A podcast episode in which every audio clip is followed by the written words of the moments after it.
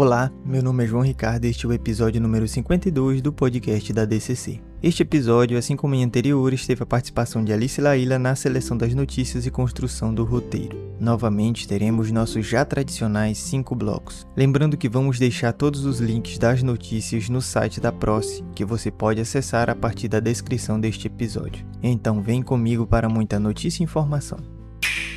Bloco 1 Notícias nacionais e internacionais. A primeira notícia deste bloco é sobre Longa Baiano, que faz história e está no maior festival de animação do mundo. O longa-metragem produzido na Bahia, intitulado Meu Tio José, competirá no Festival Internacional de Cinema de Animação de Annecy, na França. O evento é o maior e mais importante do mundo no segmento da animação e será realizado entre os dias 14 e 19 de junho. Essa é a primeira vez que um longa-metragem baiano compete no Festival de Annecy. Dirigida por Duda Rios, com voz original de Wagner Moura, Tonico Pereira e Lorena Comparato, a produção baiana é baseada em fatos reais e ocorre na categoria Contre-Champ. O filme conta, pelo olhar de uma criança, a história familiar de um ex-guerrilheiro, assassinado na ditadura. O homem era tio de Duca Rios. Infelizmente, os brasileiros ainda terão que esperar até 2022, quando o filme deve chegar aos cinemas. Por enquanto, só os franceses tiveram o privilégio de ver o longa, que ainda terá mais duas exibições em Annecy nesta semana.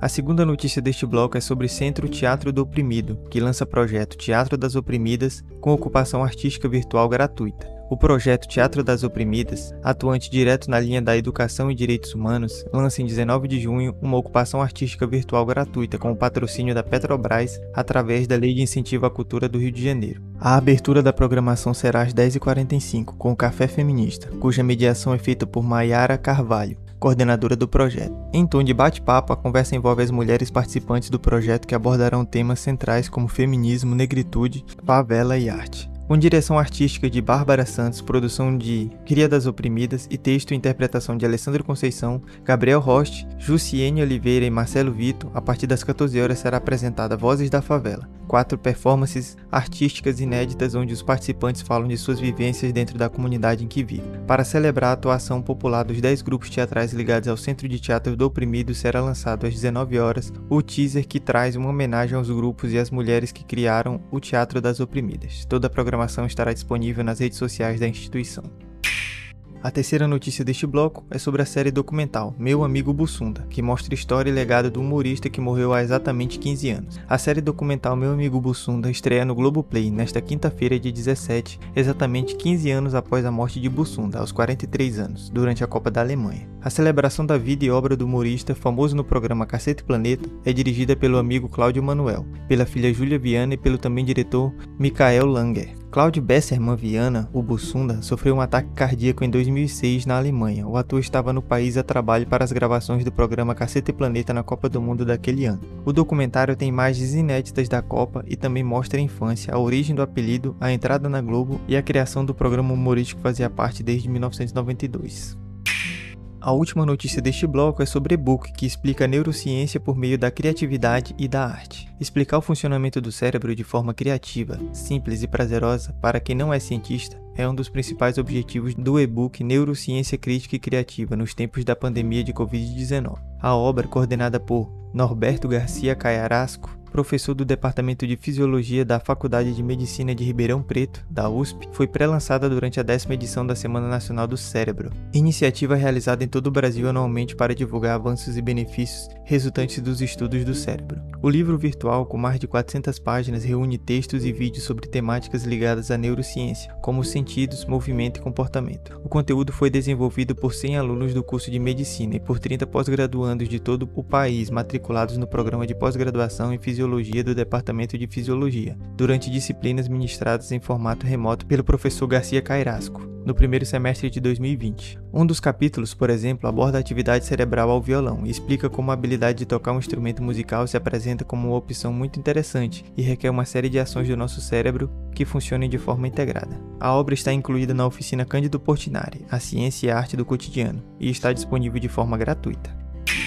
Fechamos assim o primeiro bloco e vamos agora para o nosso segundo bloco com notícias locais e regionais. A primeira notícia deste bloco é sobre mulheres indígenas que lançam álbum de Carimbó para abrir espaço de luta. A Associação de Mulheres Indígenas Suraras do Tapajós foi concebida em 2016, em Alter do Chão, no Pará, com o objetivo de discutir problemas. Nas rotas de conversa entre elas, tornaram-se frequentes relatos de violência. Daí surgiu o grupo musical de carimbó que leva o mesmo nome da associação. A ideia foi ampliar a atuação por meio da música. Agora, elas lançaram A Força que Vem das Águas, o primeiro registro fonográfico das mulheres indígenas suraras do Tapajós. O trabalho foi disponibilizado nas plataformas digitais pelo selo Alter do Som. O álbum tem nove faixas, sendo a de abertura em Nhangatu, língua falada pelos povos do Baixo Tapajós, e as outras em português.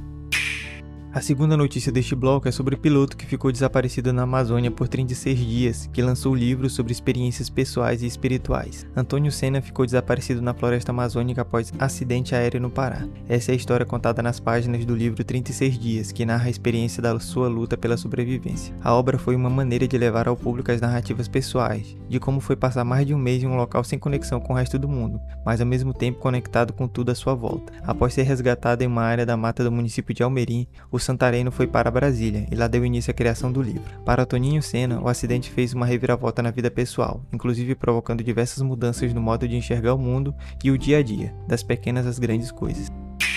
A próxima notícia deste bloco é sobre o projeto de estudantes de Jacundá, no Pará, que é destaque em exposição na sede da ONU na Suíça. Um mini documentário sobre um projeto educativo realizado com alunos do ensino fundamental do município de Jacundá, no sudeste do Pará, é destaque na exposição que ocorre neste mês de junho na sede da Organização das Nações Unidas, a ONU, lá na Suíça. No projeto, batizado de Cores do Açaí, os jovens utilizam o fruto como base para a criação de obras artísticas inspiradas pelas cores e formas da paisagem amazônica. O projeto utiliza a polpa, os caroços e folhas do açaí, misturados a pigmentos e outros materiais para a produção das tintas usadas no processo. O projeto começou em 2018 e já, de... e já venceu diversos prêmios nacionais voltados à educação. Entre eles está a premiação da 20 edição do Prêmio Arte na Escola Cidadã, promovido pelo Instituto Arte na Escola, que resultou na criação de um mini documentário sobre o projeto. A próxima notícia deste bloco é sobre o Portal do Conhecimento, que doa 400 livros à Biblioteca de São Félix do Xingu. O projeto Portal do Conhecimento da Imprensa Oficial do Estado e OEPA garantiu a doação de cerca de 400 livros à Prefeitura de São Félix do Xingu, município do sul do Pará, com obras de vários estilos literários e para todas as idades. A doação recebida pelo representante da Prefeitura de São Félix do Xingu, Nilson Braga, vai para as bibliotecas municipais Eloy Batista e Belas Artes, e também para o projeto Barraca dos Livros Viajantes, uma biblioteca itinerante que garante acesso à leitura em feiras e nas comunidades próximas a São Félix.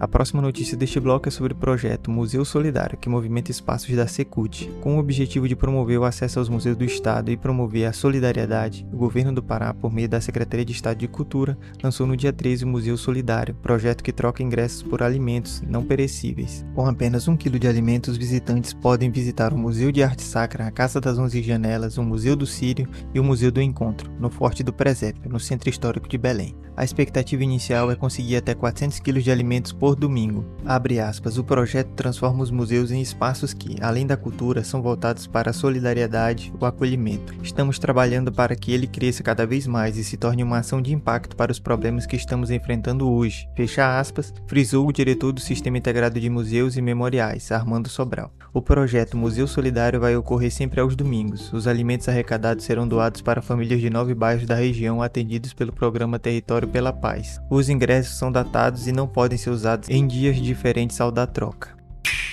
A penúltima notícia deste bloco é sobre a Diretoria de Cultura e Comunidade que planeja entregar espaço de formação cultural em 2021.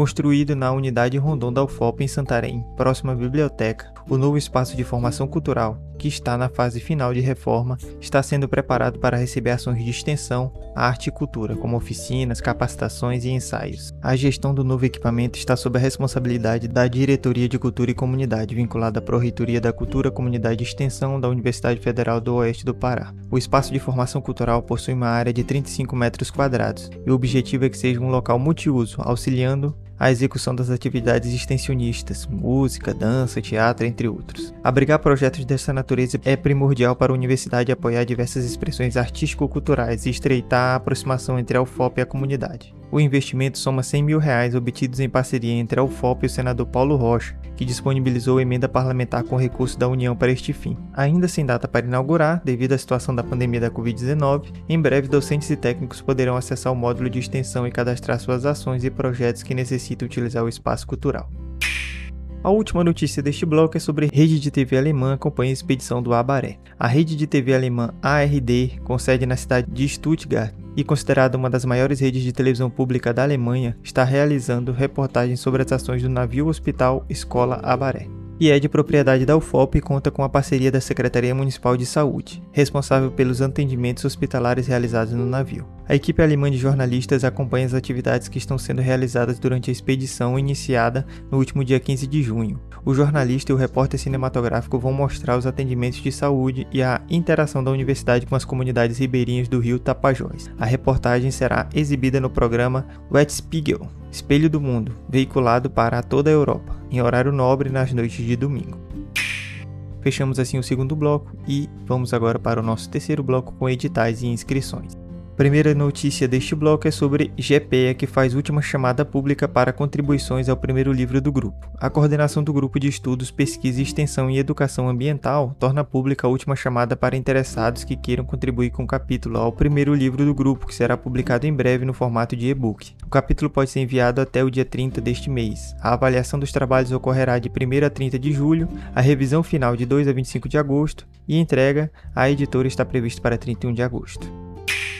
A próxima notícia deste bloco é sobre o programa de pós-graduação em letras da UFOPA que fez live de lançamento de edital. A coordenação do Programa de Pós-Graduação em Letras da Universidade Federal do Oeste do Pará, PPGL UFOP, torna público o primeiro edital contendo as normas do processo de seleção para a primeira turma do mestrado acadêmico em letras. A área de concentração do programa é Estudos de Línguas e Literaturas na Amazônia. São duas linhas de pesquisa: Línguas, Culturas e Identidades na Amazônia e Poéticas da Linguagem e Culturas na Amazônia. A primeira turma do mestrado acadêmico de letras da UFOPA terá 15 vagas. Acompanhe o processo no site do PPGL.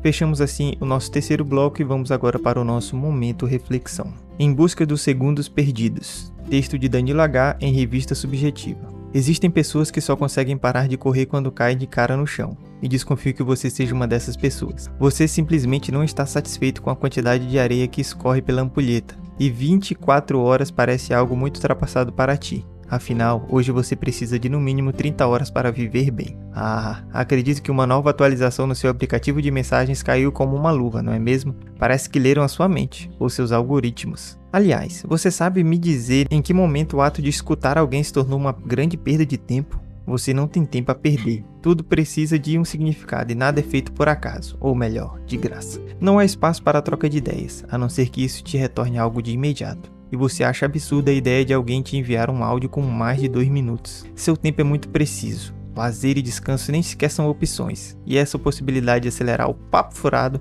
de alguém soa como música para os ouvidos. Não importa se alguém teve um dia ruim ou se sentiu a necessidade de compartilhar algo contigo, raramente você está disponível. De certa forma, você sente aquela vontade de dizer: Ei, resume esse áudio aqui, por favor. Contudo, soaria muito rude da sua parte, então a possibilidade de acelerar algo em off é maravilhosa. E como você se sentiria se alguém acelerasse um de seus desabafos só para que ele terminasse logo? Você junta forças para compartilhar algo que aconteceu no seu dia, seja algo bom ou ruim, e de repente alguém acelera tudo para que vocês possam seguir para o próximo assunto. O problema não é o áudio de 3, 5 ou 10 minutos. O problema é a preguiça e o desleixo que temos com algumas relações. É irônico como, em paralelo, todo mundo gosta de ser escutado com cuidado, atenção e paciência. A conta não fecha. Você está com tanta pressa, mas qual é o motivo? Parar por alguns minutos de alguma forma te afetará?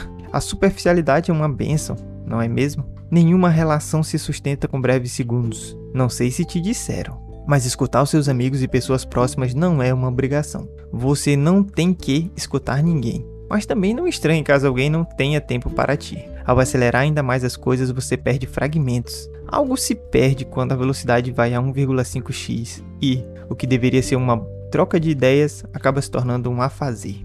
Vale mesmo a pena duplicar a velocidade de um áudio para ganhar uns minutos a mais? O que você faz com esse restinho de areia que desliza pelos seus dedos? O controle, tal como o tempo, são meras ilusões. E até quando você ganha tempo, algo se perde. Ao invés de ponderar sobre acelerar ou não um áudio, você deveria questionar: o que estou disposto a perder? Fechamos assim o nosso quarto bloco e vamos agora para a nossa dica cultural. Nossa indicação cultural de hoje é o Festival dos Rios. Nos dias 24 e 25 de junho vai estrear o Festival dos Rios no canal Festival dos Rios Alter do Chão no YouTube. Serão cinco shows inéditos com artistas da região oeste do Pará, celebrando a temporada das águas cheias em Alter do Chão. O Festival dos Rios é uma realização da Mureru, experiências amazônicas que busca promover a cultura ribeirinha tradicional da Amazônia, respeitando as comunidades e criando experiências inesquecíveis para todos os envolvidos. Este foi o nosso episódio desta semana. Espero que estejam todos e todas bem e com saúde, assim como seus familiares. Tchau, tchau. Até a próxima semana.